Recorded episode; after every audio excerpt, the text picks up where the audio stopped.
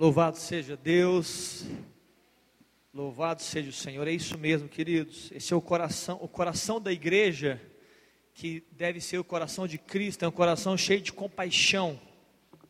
Se você ler a palavra de Deus, e em vários momentos, quando Jesus ele, ele encontrava é, o coração sedento, o coração cheio de, de, de sofrimento, a Bíblia fala que Jesus se compadecia ele sentia a dor, compadecer-se a sentir a dor. E, e, nesse processo de se compadecer das pessoas, é, diante disso, muitos milagres aconteceram, né, nesse grande processo de compaixão de Deus. Nós, como igreja, como corpo de Cristo, a palavra de Deus nos chama, nos convoca a isso, mas não é algo religioso, não é só por religião, não, muito mais do que isso. Isso deve ser uma verdade do coração, né?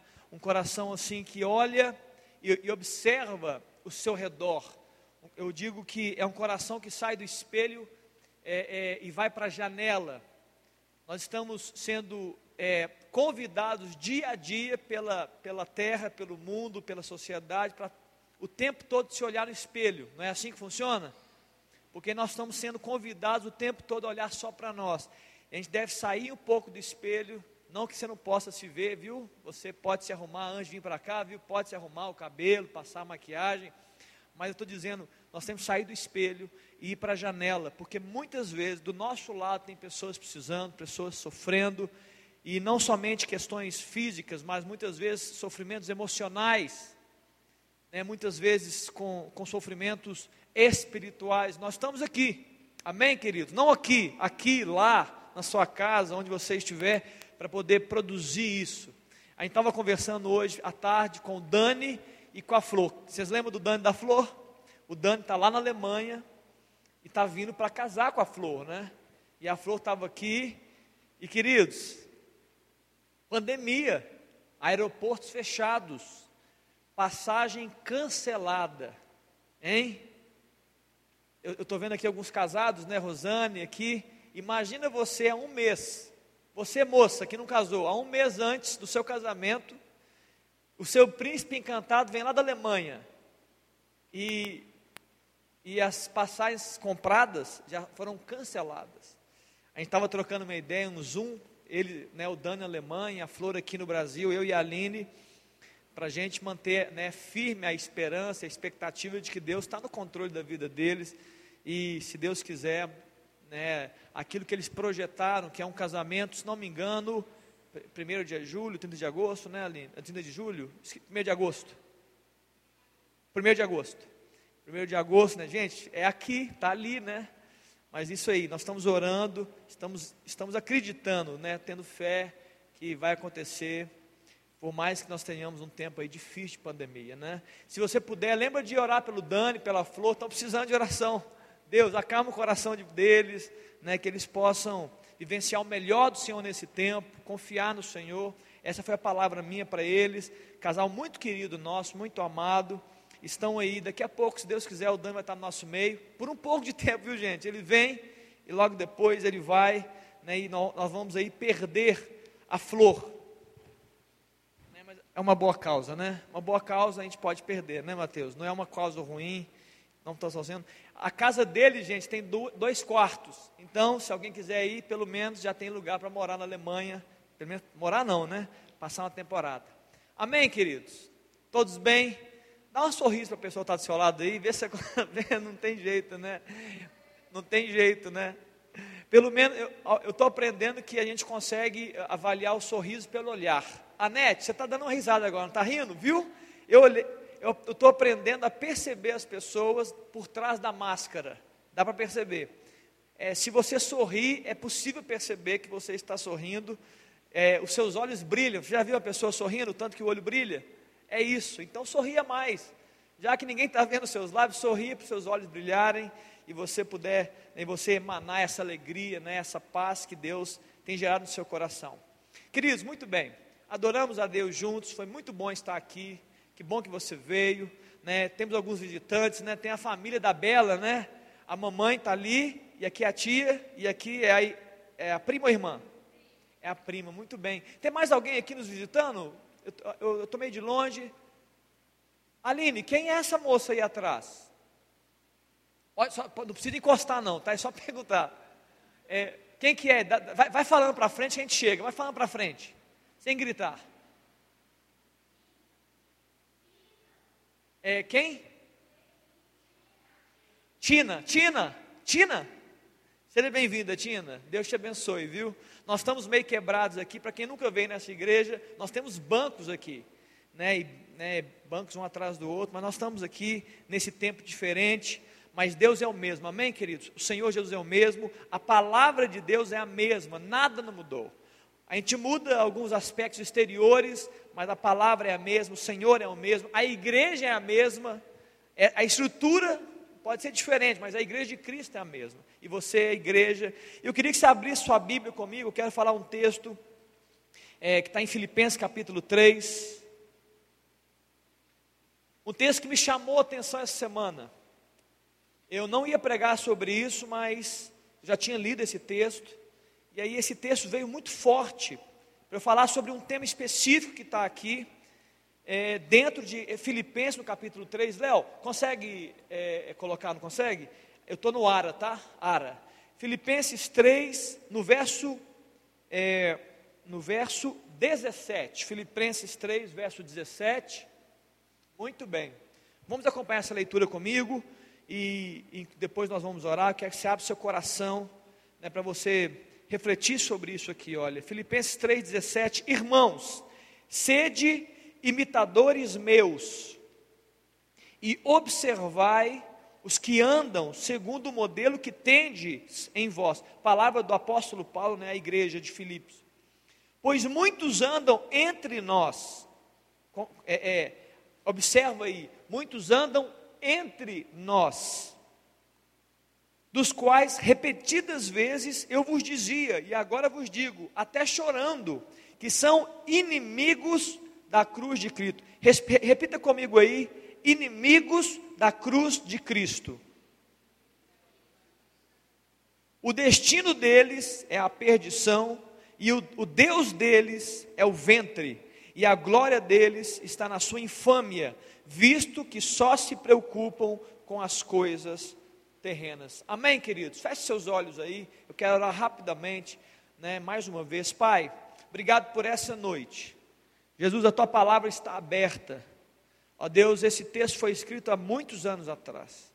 Ó Deus, o apóstolo Paulo, como, ó Deus, um, um apóstolo, é, é, instruindo a igreja de Filipos sobre esse tema. Jesus, nos instrui nessa noite. Senhor possa falar conosco, Deus. Cada pessoa que entrou, possa, Deus, é, buscar entendimento juntos, nós juntos, ó Deus, entendimento que vem do alto, do teu Espírito, para a gente entender esse contexto, entender, ó Deus, o que o Senhor quer falar conosco essa noite. Ó Deus, que essa palavra surta um efeito tremendo na nossa vida, não somente para o dia de hoje, ó Deus, mas para a nossa carreira cristã. Eu oro assim, Pai, em nome de Jesus. Queridos, eu tenho dito muitas vezes que um dos grandes problemas nosso é a gente ouvir uma palavra e não entender, porque a Bíblia fala que é, muitas pessoas escutam a palavra e não entendem, e porque não entendem, vem o diabo e rouba a semente. Tem uma palavra de Jesus, a palavra da semeadura. Então a semente cai no coração e a pessoa não compreende, ela até recebe, mas não compreende. E aí, não entendendo a palavra, ela se perde. Então, que você possa estar atento e compreender o que está nessa letra, o que está nessa palavra e o que, que Deus quer falar conosco. Mas antes de entrar exatamente no texto e falar exatamente sobre esse tema, inimigos da cruz de Cristo, um tema pesado, né? Preocupa não que eu vou aliviar para você. É um tema assim, parece esquisito, mas é bíblico. Eu queria falar sobre algo que aconteceu essa semana que me chamou a atenção.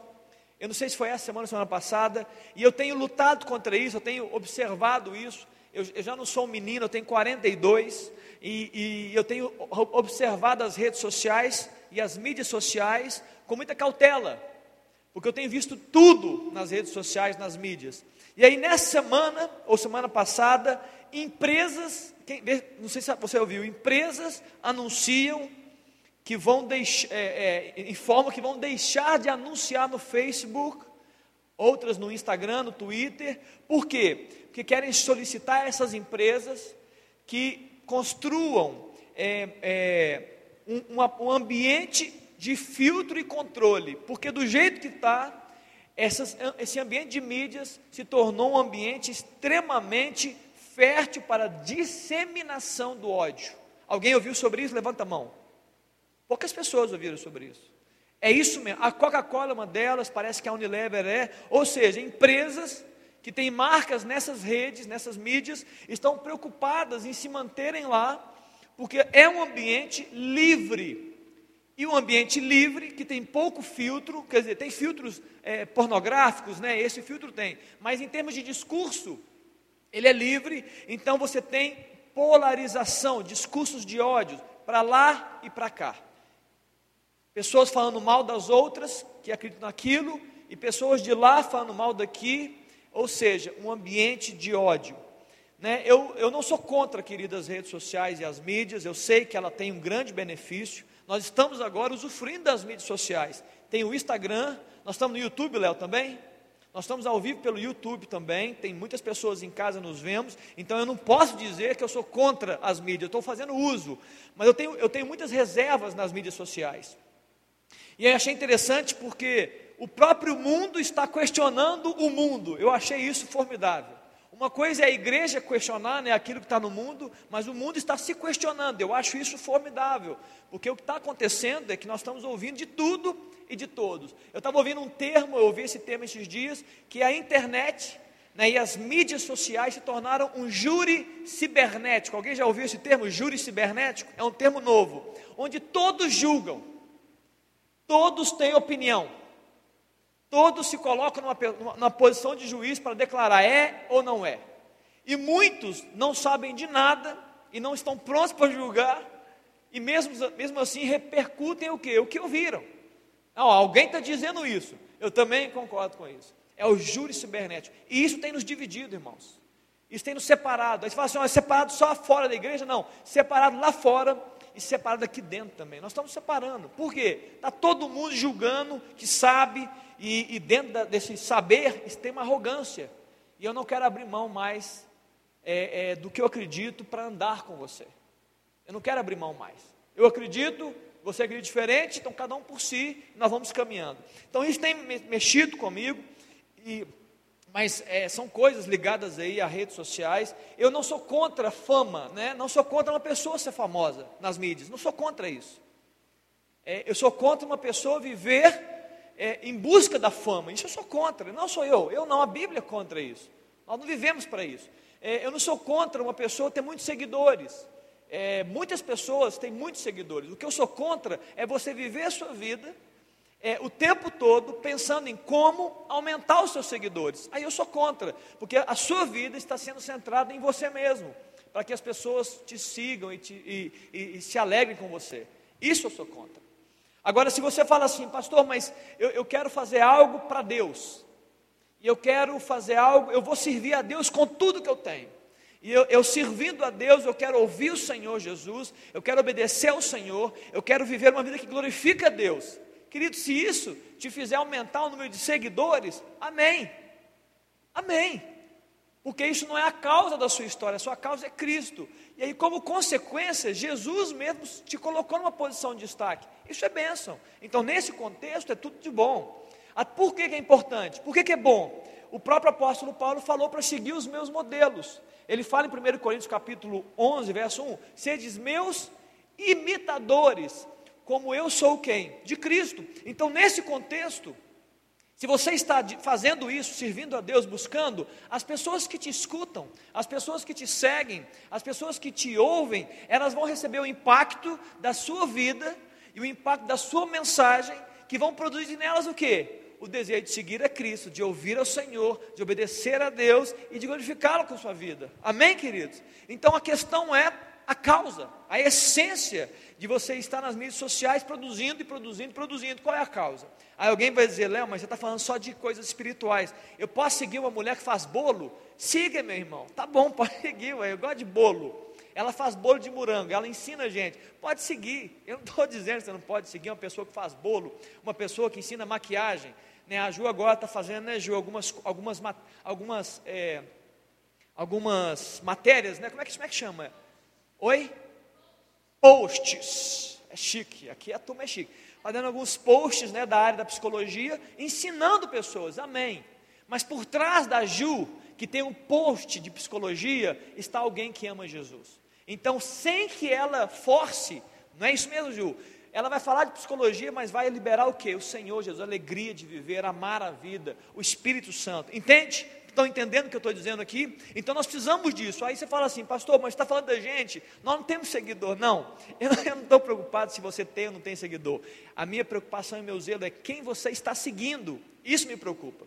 E isso é uma preocupação que eu tenho. Quem você, quem você investe tempo da sua vida, quem você investe minutos do seu tempo, seu ouvido, seus olhos, quem você está seguindo. Por quê? Porque, como eu falei, há uma influência natural se você parar um tempo e começar a ouvir uma pessoa que pode se encontrar como inimigo da cruz de Cristo. Esse é o ponto.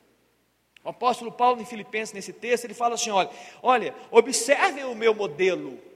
Observem o meu modelo. Não foi isso que ele falou? Olha, eu tenho um modelo, caminhe nesse modelo. Por quê? Porque tem muitos no meio de vocês que são inimigos da cruz e eles podem apresentar um outro modelo. Aí você pode falar assim, Léo, mas eu conheço os inimigos da cruz.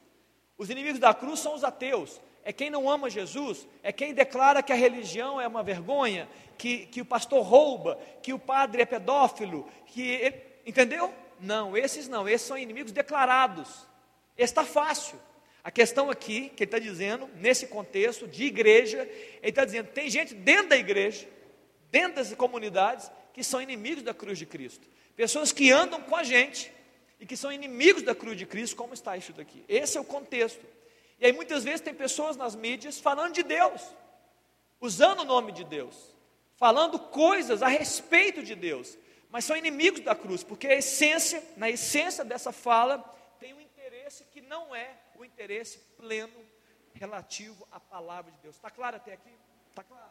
Então eu queria falar sobre isso, eu queria trazer esse, essa esse zelo né, com relação a quem você tem ouvido e quem você tem seguido. Os mais velhos aqui certamente já ouviram dos seus pais esse ditado: Diga-me com quem tu andas e direis quem tu és. Quem já ouviu esse ditado aqui? Só os mais.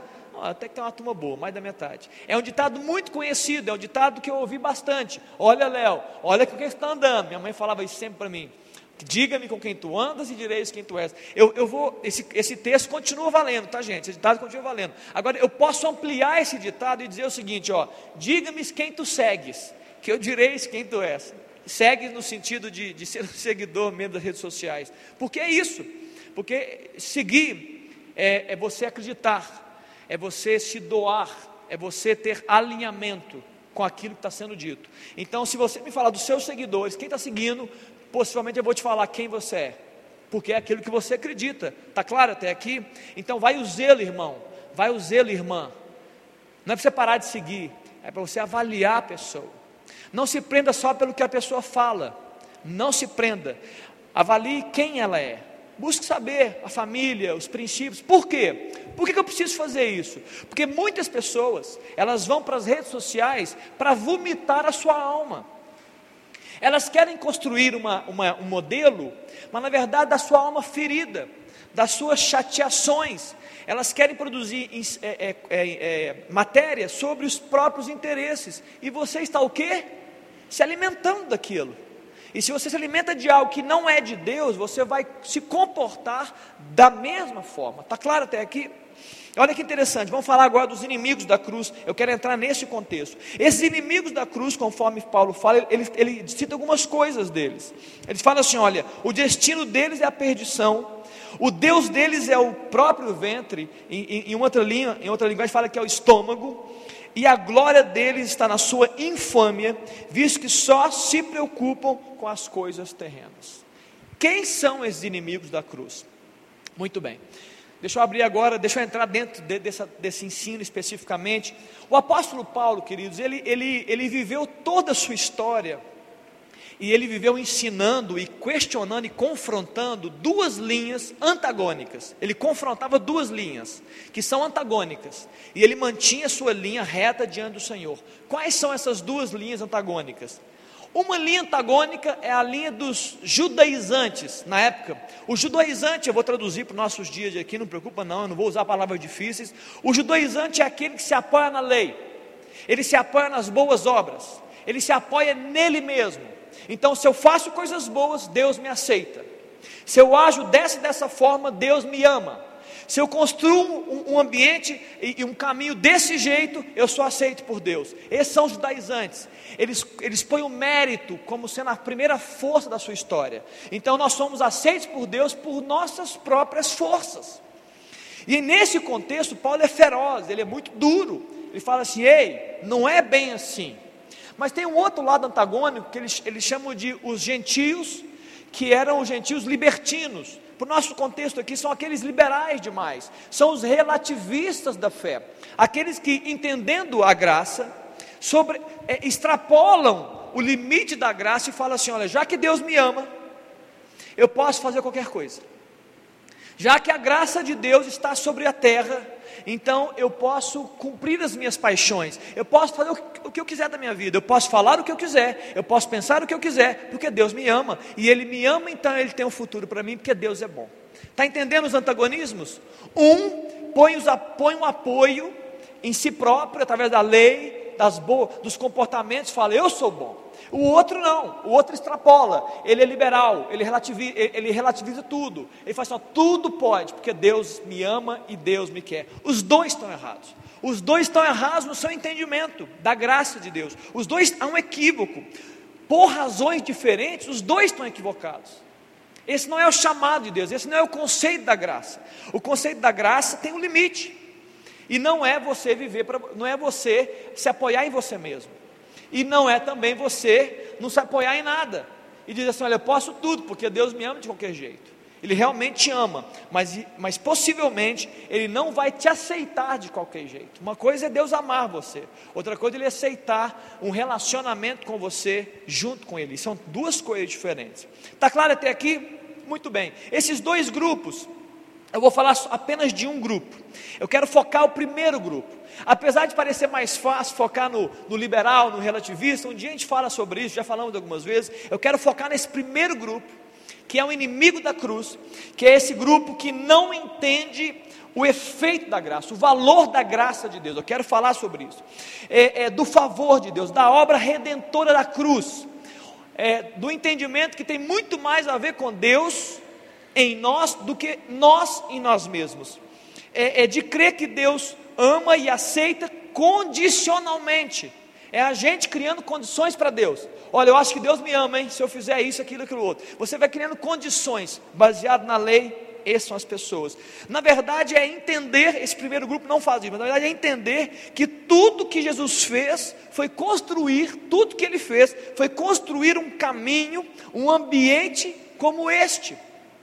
Uma prova de amor na cruz, que gera um caminho para aceitação, é um caminho para você ser aceito por Deus, um caminho de comunhão e relacionamento verdadeiro entre Deus e o homem, um caminho de redenção para todo aquele que crê. Tá claro? Eu quero falar sobre isso aqui essa noite. Sobre esse grupo que não entende isso e sofre, porque criou um modelo mental que impede ele mesmo de se relacionar com Deus como poderia ou como deveria. Uma pergunta que tenho que fazer, não precisa responder nem levantar a mão, é só para você e você. Com amado, apesar de eu usar a palavra sentir, eu detesto essa palavra, mas eu não tenho outra no, no, no, no português. Com amado você se sente por Deus, e com aceito você se sente por Deus. Vou repetir aqui. Só para você pensar, só para você refletir aí no seu lugar. Quão amado, irmão, quão amado você se sente por Deus? E quão aceito você se sente por Deus? Só para você pensar. Reflete. E agora eu quero fazer uma segunda pergunta, dando andamento aqui, olha. Por que, que é tão difícil nós nos sentirmos aceitos por Deus? Por que é tão difícil? Você que está aí nas redes sociais, no Instagram, YouTube, Por que, que é tão difícil a gente ser aceito por Deus?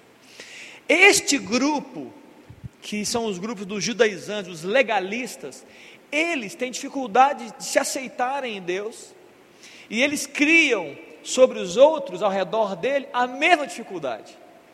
Jesus também falou sobre esse grupo, falou assim: olha, vocês criam tantas dificuldades para as pessoas não se aproximarem de mim. São os fariseus, como está na Bíblia. Então, esse grupo é um grupo muito duro, muito, muito pesado. É um grupo que gera carga demais, ele gera uma sobrecarga, ele gera, ele gera cheques. Você tem que fazer uma, um checklist Senão você não vai ser amado por Deus, não vai ser aceito por Deus. Está claro até aqui? É um grupo pesado. Muito bem. Por que então que é tão difícil ser aceito por Deus? Primeira resposta que eu quero dar para vocês: sistema do mundo que eu e você vivemos. Amém? Há um sistema do mundo, irmão, que está, nós estamos inseridos no sistema, todos nós aqui inseridos nesse sistema. Só que é um sistema, como eu acabei de falar, do mundo, não é o sistema de Deus, é a forma do mundo de aceitar pessoas, não é a forma de Deus de aceitar pessoas. Esse sistema do mundo de aceitar pessoas, é, é, ele te aceita pelo que você faz, ele te aceita, por exemplo, pela força do seu braço, pelas suas capacidades, ele te aceita é, pelo que você é, título, fama, posição, não importa, ele te aceita pela sua aparência, se você é bonito, se você não é bonito, se você é magro, se você é gordo, se você é branco, preto, se você é amarelo, ele te aceita pela forma que você fala, ou, ou, te rejeita, né? O sistema te aceita ou te rejeita, ele te, ele te, ele te atrai ou te repulsa.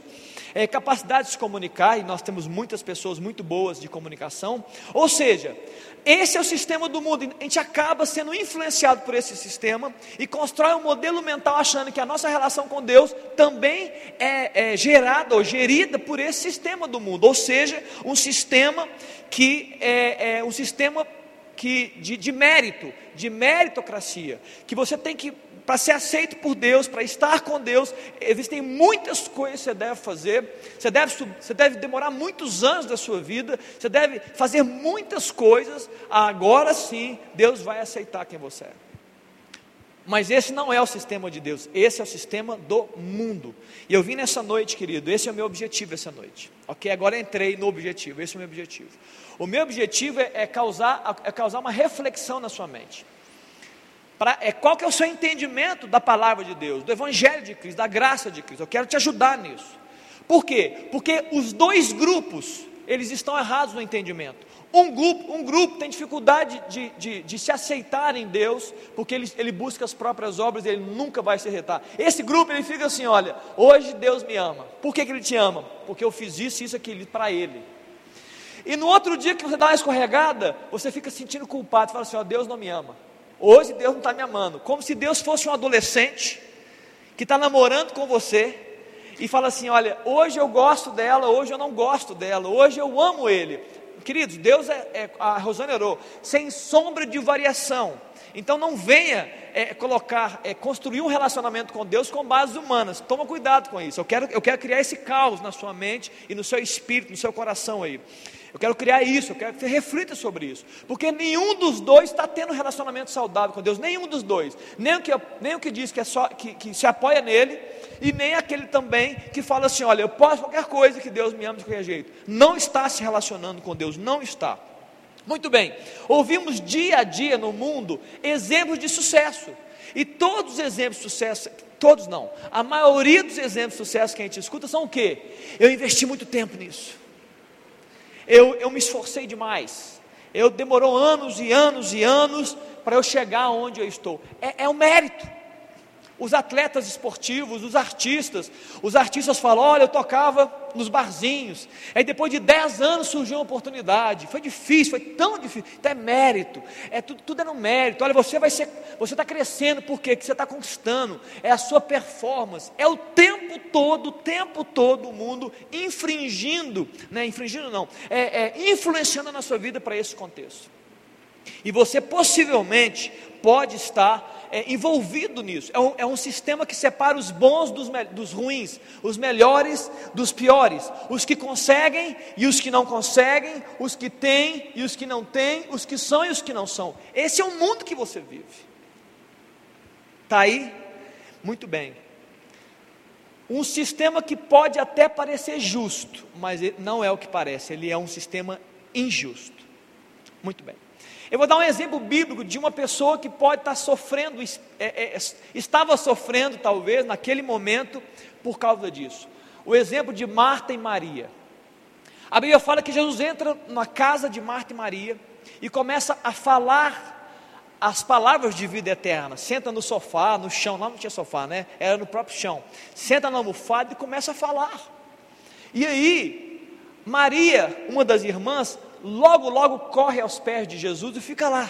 Pode falar, Jesus, eu, eu, quero ouvir tudo, não esconde nada de mim, eu quero ouvir tudo, eu quero ser alimentada espiritualmente pelo Senhor.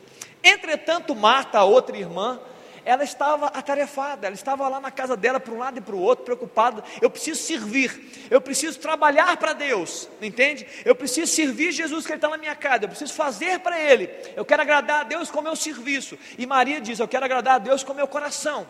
E ela servindo. E aí, essa pessoa que muitas vezes sofre o impacto desse legalismo, ele aponta para o lado. Marta chega e fala assim: Jesus, olha minha irmã, ela não está fazendo nada. Ela está ali do lado, sentada, na sua, ela está só ouvindo o Senhor. E Jesus dizendo, mas Marta, você está muito inquieta, você está muito preocupada com muitas coisas. Uma coisa só é importante, só uma coisa. E Marta e Maria, sua irmã, ela escolheu a melhor parte. Em outras palavras, o que Jesus está dizendo é o seguinte: é, o, o que o ensino é, quando Jesus está dentro do ambiente, quando Jesus está na casa, quando Jesus está na sua sala, para tudo. Não é hora de servir, não é hora de trabalhar, é hora de você ouvi-lo, é hora de você escutar a palavra dele, é hora de você entender as suas direções. A, a Salmo 46, 10 fala: Aquietai-vos, aquietai-vos e sabei que eu sou Deus, sou exaltado entre as nações, sou exaltado na terra. Muitas vezes nós estamos tão atarefados, tão loucos na nossa vida, que a gente não aquieta o coração, a gente não silencia. Shhh. E nós não estamos escutando a Deus. Deus está querendo falar conosco. Deus está na sua casa, Deus está ali dentro do seu quarto, Deus está ali batendo no seu coração e dizendo: Ei, ei, eu, eu quero me manifestar, eu quero, eu quero te dar uma direção, eu quero te instruir. E você está assim: Não, meu, eu preciso servir a Deus, eu preciso servir, eu preciso. E você está tão, tão aflito no seu coração. Então muitas vezes são isso, pessoas como Marta aí estão sempre apontando o dedo, ninguém está fazendo. Por quê? Porque o efeito nela é o mérito. É sempre o mérito. Nós, nós, não podemos estar diante de Jesus simplesmente quietinhos. Não, não, não. Nós temos que estar fazendo algo para Ele. Você está fazendo algo para Jesus? Você está servindo Jesus? Você está fazendo algo para Ele? Esse, esse, esse primeiro grupo tem esse contexto, né? Que vai gerando peso e sobrecarga sobre nós. Muito bem. Olha que interessante então. Então agora eu quero falar sobre o que, que deve fazer. Como, qual, eu estou eu tô repelindo o conceito do mundo e agora eu quero, eu quero ajudá-lo a entender um, um pouco e que o Espírito Santo possa falar sua mente o conceito de Deus. Qual que é o sistema de Deus? O sistema de Deus está em Hebreus, no capítulo 10. Claro que eu não vou falar sobre tudo, mas eu quero rapidamente falar sobre Deus, Hebreus capítulo 10, no verso 19. Hebreus 10, 19. Aqui existe né, um versículo só que eu vou ler, é claro, eu poderia passar aqui mais dias falando sobre isso, mas eu quero dar uma palhinha, eu quero dar uma ideia de qual é o sistema de Deus para que você se relacione com Ele, amém ou não? Todos entendendo? Pergunta é: qual é o sistema de Deus para que você se relacione com Ele? Tá bom? Tá legal aqui? Estamos juntos? Hebreus no capítulo 19, 10, no verso 19, fala assim: ó, tende, pois, irmãos, ô Léo, tem como? Hebreus 10, 19. Ah, perdão, eu não estou olhando para cá. Tende, pois, irmãos, intrepidez para entrar no santo dos santos, pelo sangue de Jesus, pelo novo e vivo caminho que ele nos consagrou pelo véu, isto é, pela sua carne. Para algumas pessoas está muito complicado esse texto, eu vou, eu vou ajudar aqui, eu vou facilitar para vocês. Quem não está familiarizado com esses termos, quando ele fala santo dos santos, ele está dizendo o local onde Deus habita. Eu não vou entrar aqui teologicamente sobre tabernáculo, não. Quando, quando, quando o autor de Hebreus fala, tende intrepidez para entrar no Santo dos Santos, ou seja, tende intrepidez para se relacionar com Deus, amém, querido? Para ter um contato direto com Deus, eu não quero extrapolar isso, até aqui está bom.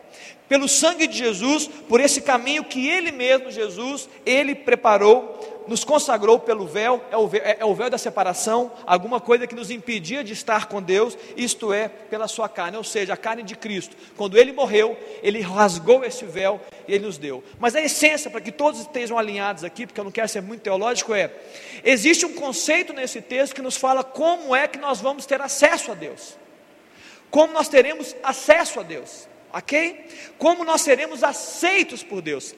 Quem entende isso, quem já conhece um pouco, sabe que no Velho Testamento, na antiga, na, na antiga aliança, os homens que tinham acesso a Deus eram chamados de sumos sacerdotes, eles tinham vários protocolos a seguir, muitos protocolos. Eles poderiam morrer na presença de Deus. Um fogo vinha do céu, podia consumir os homens. E agora vem esse autor de Hebreus, ele fala assim: ei, tem de intrepidez, ousadia para entrar nesse ambiente. Ei, mas esse ambiente não é um ambiente que mata. No ambiente que se você estiver desprevenido ali, você pode cair morto. É esse ambiente. O ambiente da manifestação de Deus. O ambiente da graça de Deus, da glória. É o ambiente da presença de Deus. Este é o ambiente que eu estou dizendo. Tende intrepidez pelo sangue de Jesus. Agora, muito bem. Vamos tentar trabalhar aqui um pouco duas coisas importantes. Esse texto fala de dois pontos que agora eu quero que você entenda. O sistema de Deus começa com Deus e termina com Ele, ok? O sistema de Deus começa com Deus e termina com Deus. A obra redentora veio, o sonho foi dele, a obra foi dele, e o fim da obra é ele. Nesse texto, a trindade está reunida. Olha, mas não está dizendo isso aqui não, eu vou, eu vou melhorar. A trindade se reúne. A trindade está nesse contexto. Quando o autor fala assim, olha, tendes por é, é, Tende, pois, irmãos, intrepidez. Intrepidez, sabe o que é? Intrepidez é uma ousadia. Intrepidez é algo que vem do Espírito. A palavra de Deus fala que os homens, muitos homens, quando recebem o Espírito de Deus, eles pregam com intrepidez. Intrepidez é uma qualificação que Deus dá a homens e mulheres porque estão cheios do Espírito. Alguém vai dizer assim: Olha, Léo, é, mas assim, é, me ajuda a entender a ousadia. Grave isso que eu vou dizer, grave isso. Intrepidez é uma palavra, como muitas palavras. A Bíblia está cheia de, de, de, de palavras que o próprio, Jesus fez isso, o apóstolo Paulo, criam os, os, os, as antíteses, ou, os, ou a, os paradoxos. Ele fala que é uma sabedoria dos homens, mas há a sabedoria de Deus, a palavra é sabedoria, nós temos que entender que tem duas. Ele, a Bíblia fala que tem a tristeza segundo os homens, e tem uma tristeza segundo Deus, é que gera arrependimento, a, a dos homens gera morte. A Bíblia fala que há uma paz do mundo, que, que é circunstancial, e uma paz de Cristo, que é esse entendimento, está claro aqui? Então, intrepidez ou ousadia não é coragem humana, importante que eu diga isso aqui, não é uma coisa não é uma, um ato da sua carne, eu sou um corajoso. Eu sou uma pessoa destemida, eu sou corajoso, então eu vou entrar. Não, essa intrepidez é espiritual. É o Espírito de Deus, é a presença dele influenciando você, influenciando você para adentrar a presença de Deus, a presença do Pai. Vocês estão entendendo o que eu estou dizendo aqui? Essa intrepidez não é humana, não é uma coragem, não é carnal. Essa intrepidez é uma força espiritual, é uma fé, é uma convicção, é uma certeza de que Deus aceita você e você vai entrar na presença dEle. Muito bem, é uma ousadia ou intrepidez. É importante eu dizer, ousadia espiritual, como eu estou dizendo aqui, ou intrepidez, é o contrário de covardia espiritual. É o contrário. Há um texto bíblico que, fala, que Paulo fala para Timóteo que Deus não nos deu espírito de covardia ou de medo. Não, isso não é de Deus. Covardia e medo não é de Deus. Ele fala de ousadia, ou de intrepidez, ou de poder. Muito bem.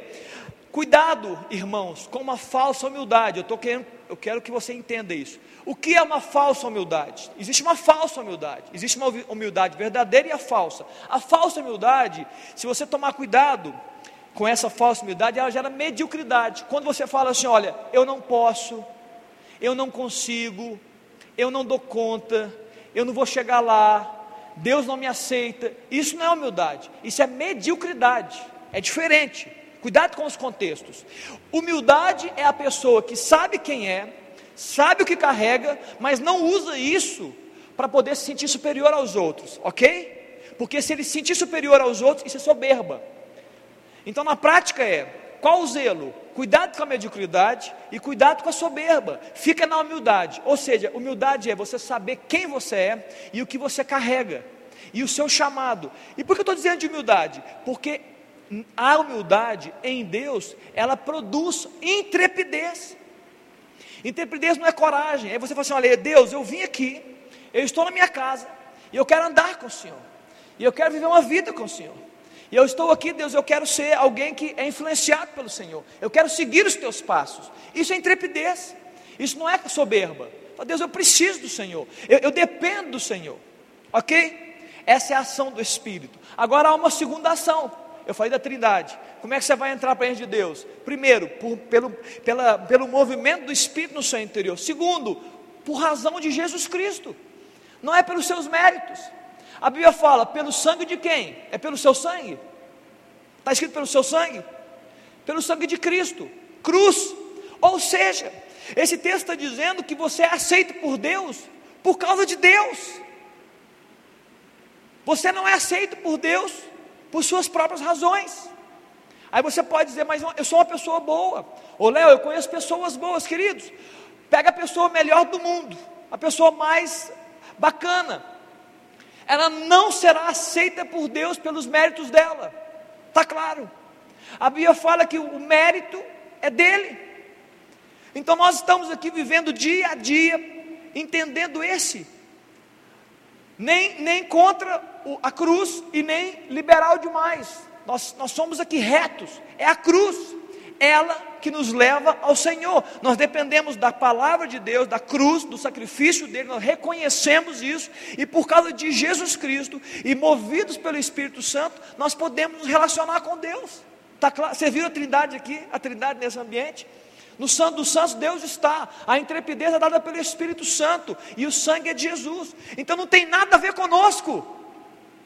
Não tem a ver com você. Então muitas vezes nós construímos um relacionamento com Deus com bases nossas. Com, você cria bases humanas para se relacionar para se relacionar com Deus. Então você fica nessa neura.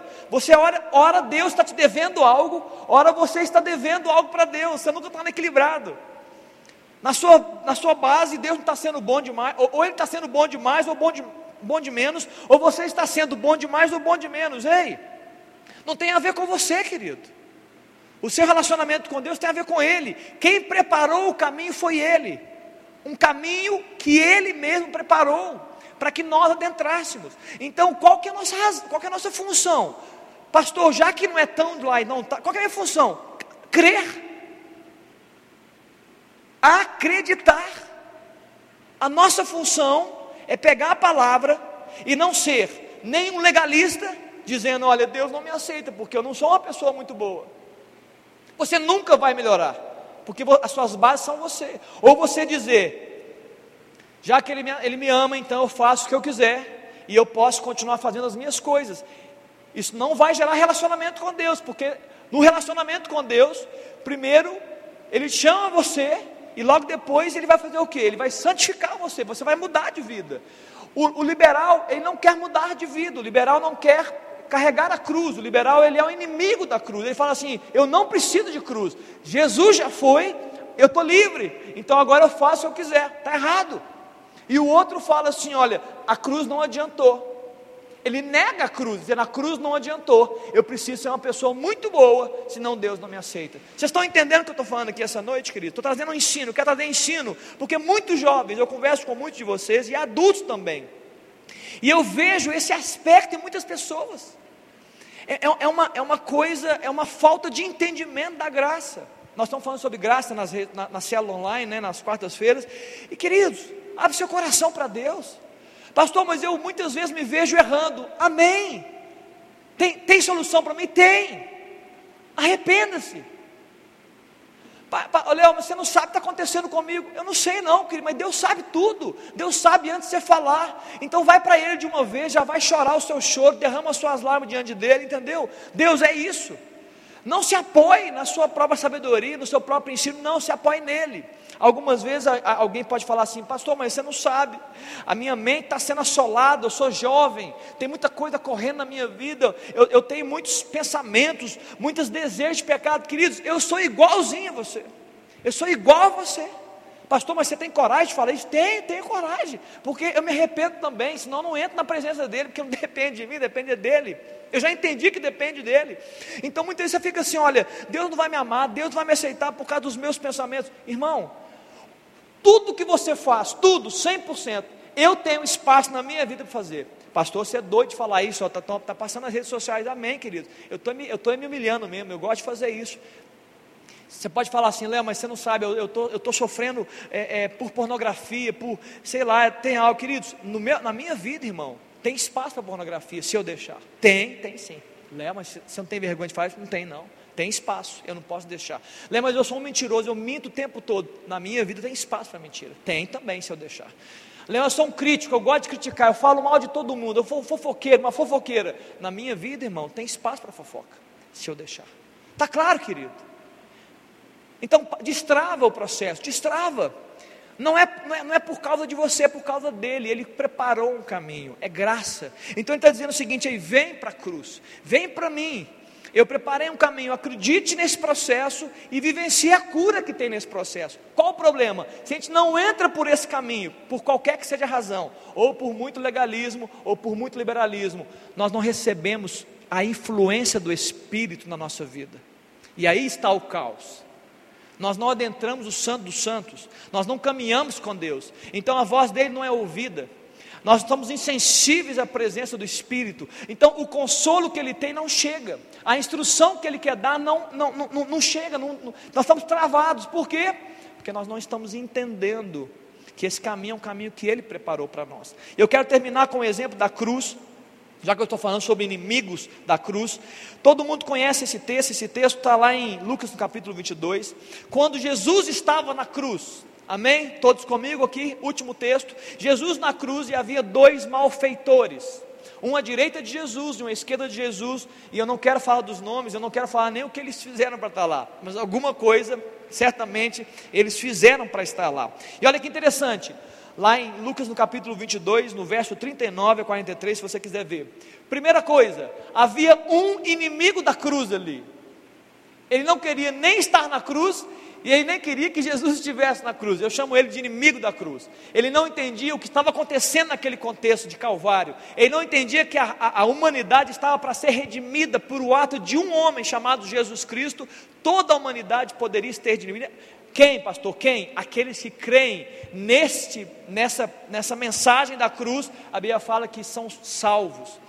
Um deles falou: Jesus, se o Senhor é o Cristo, salva-te a ti mesmo e também o quem? A mim. Ele não queria a cruz, ele era um inimigo da cruz. Ele era um malfeitor, queridos, mas ele não estava aceitando que ele era um malfeitor. Aí está um problema. Quem não se aceita, quem não reconhece o problema, quem não reconhece quem é, nem começou o processo de arrependimento, nem começou o ciclo, nem iniciou. Ele queria ser salvo, ele não queria ser preso, só que ele estava ali justamente, o ladrão. Está no verso 39. Mas aí do outro lado tem alguém que por alguma razão os céus se abriram para aquele homem, né? uma luz brilhou, o Espírito falou com ele, né? os seus olhos foram abertos, e de alguma forma aquele homem, não importa quantos anos ele tinha, ele olhou para o lado e ele viu salvação em Jesus Cristo, ele viu salvação.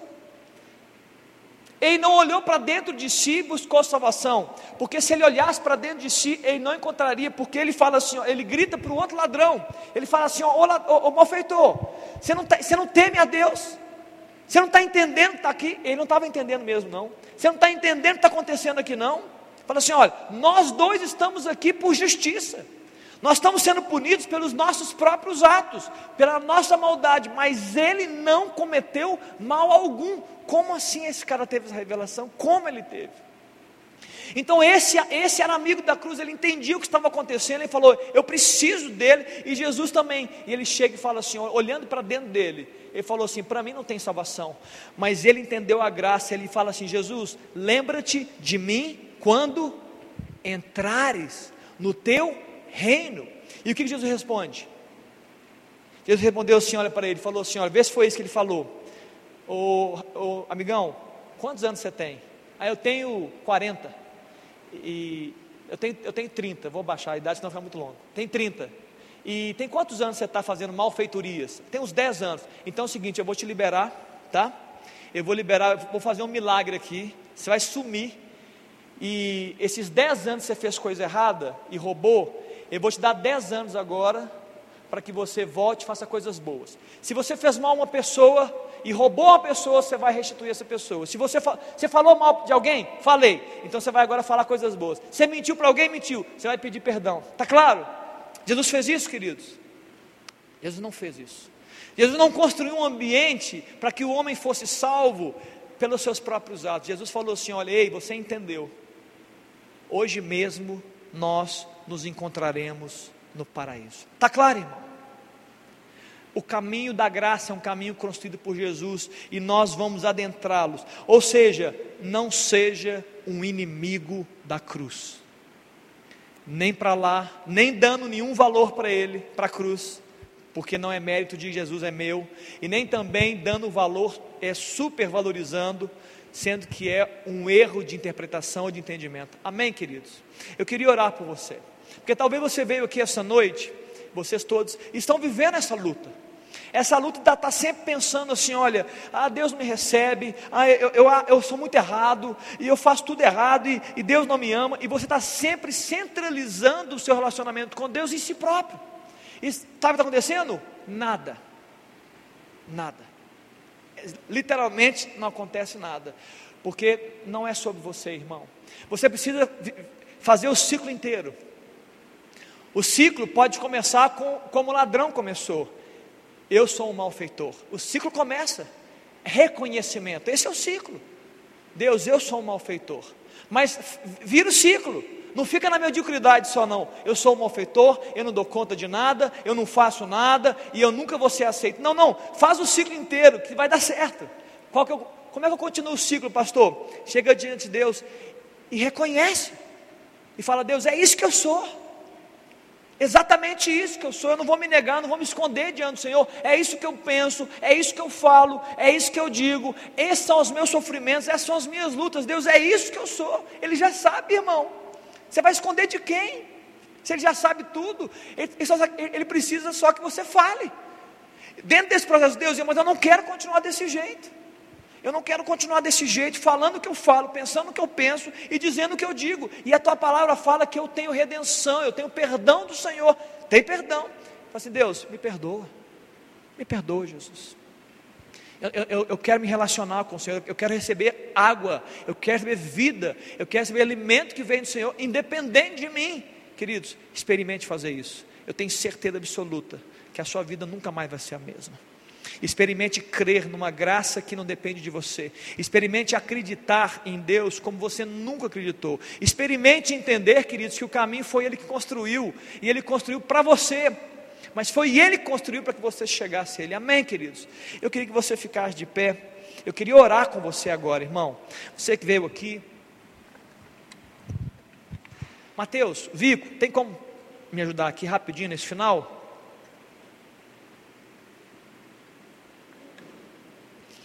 Eu queria orar por você e logo, logo antes, logo, depois, logo antes de orar, eu queria cantar uma música. Que antes de eu orar, eu queria que você pudesse cantar com toda a sua força essa música. Mateus, você cantou uma música, tu és bom. Eu queria que você recebesse essa ministração e, e, e declarasse essa verdade diante do Senhor. Declare a bondade de Deus. E eu quero orar por você. Para que você saia daqui, irmão, com entendimento diferenciado. Você está na sua casa e talvez está sofrendo esses mesmos, essas mesmas prisões. Muitas vezes são pressões na alma, são pressões na mente, são, são mentalidades, querido, mentalidades. É, talvez alguém construiu isso você, como fala, muitas pessoas constroem, são inimigos da cruz, e muitas vezes não, você mesmo construiu. Muitas vezes foi o mundo que construiu, muitas vezes foram as tradições, talvez você nunca abriu a Bíblia e nunca leu como deveria, mas independente de como chegou, isso tem privado você de um relacionamento direto com Deus, uma alegria, a suavidade, a leveza de estar com Deus. Eu queria te ajudar, jovem, te ajudar, né? Mulheres, homens estão aqui, tem adultos também, não só tem jovens aqui, não, tem adultos, né, Márcio? Está lá no final, Márcio está aqui me ouvindo. Queridos, é isso. Eu quero que você entenda, porque eu, essa noite, querido, eu vim aqui para você entender, entender que há um caminho declarado, um caminho aberto para nós, irmão. E não depende de você, depende dele, ele já construiu o caminho. Amém? Vamos cantar e depois vamos orar juntos. Se você sabe essa canção, feche seus olhos. Lindo Jesus, lindo meu coração, como eu amo seus caminhos. É um caminho que ele construiu para você, querido. Lindo Jesus, estrela da manhã, eu cantarei a ti o que posso te dar.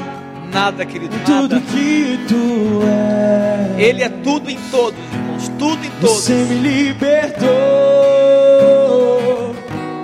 e me curou.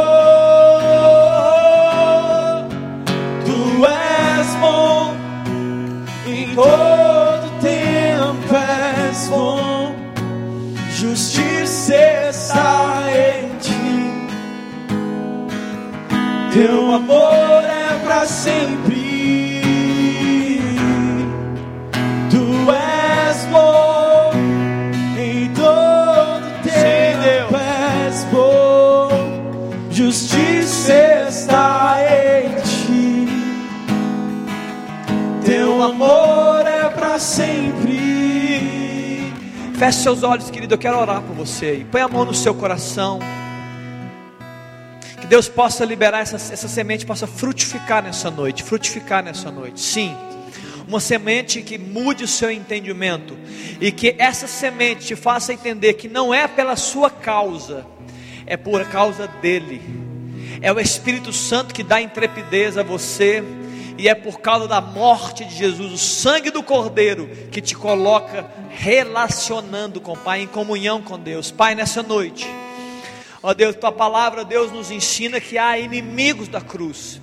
Ó Deus, inimigos da cruz. Jesus, nós não queremos ser encontrados como aqueles que são inimigos da cruz.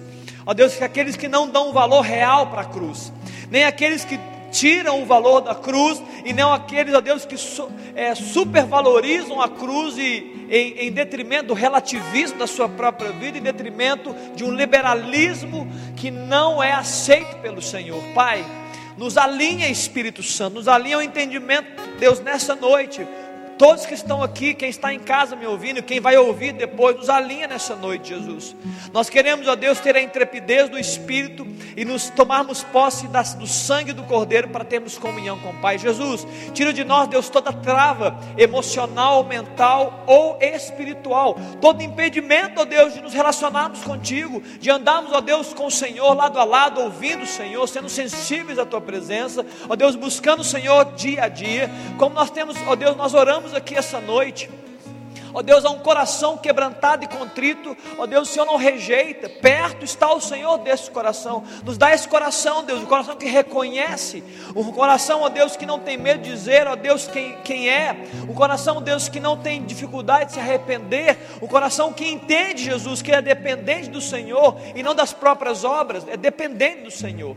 Deus, que o Senhor possa gerar isso no nosso coração e nossa mente ó Deus, e que nós possamos, ó Deus, experimentar, que todos estão aqui, Deus, comecem a experimentar coisas novas com o Senhor, ó Deus, com intrepidez e ousadia, Deus, buscando, Deus, arrependimento, buscando, Deus, poder no sangue de Jesus, para Deus se relacionar com o Pai, nos leva, Deus, a esse caminho, nos leva a esse entendimento, Deus, é a minha oração nessa noite, ó Pai, em nome de Jesus, amém, queridos, amém, amém, você recebeu aí do seu coração, amém, vamos continuar eu, eu tirei o corinho, tirei o couro. Entra no couro de uma vez.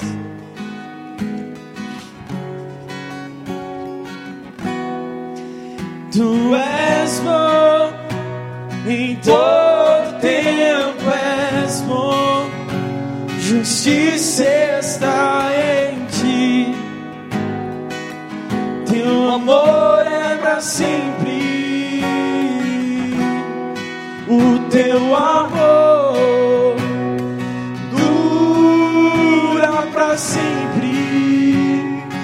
sabe, Senhor, o teu amor dura para sempre.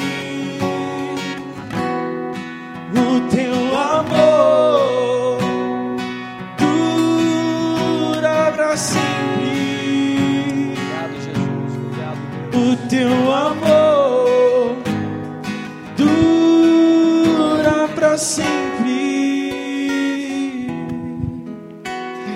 Amém. Louvado seja Deus, queridos. Queridos, Deus te abençoe. Vai na paz do Senhor. Né, que você receba consolo, graça, favor no seu coração, na sua mente. Você possa receber a leveza do Espírito. Né, a Bíblia fala que é, Jesus tem, tem um, um, uma carga que é leve. Então que Deus possa tirar de você toda a sobrecarga, todo o peso que você mesmo carrega, você mesmo constrói e trazer leveza do Espírito. Amém, queridos? Vá em paz, como nós temos dito aqui, né? Por favor, não aglomera lá fora não.